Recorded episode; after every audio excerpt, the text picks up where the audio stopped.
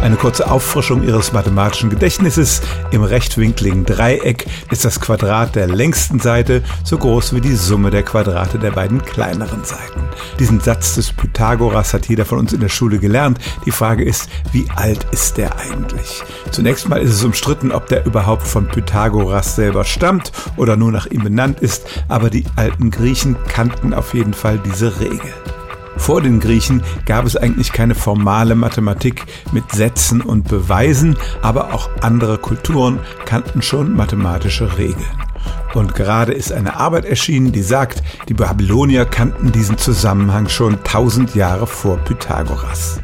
Die wussten nämlich offenbar schon, dass das nicht nur in speziellen Fällen gilt, etwa bei einem Dreieck mit den Seitenlängen von 3, 4 und 5, sondern erkannten Regelmäßigkeiten und machten regelrechte Tabellen von sogenannten pythagoreischen Trippeln.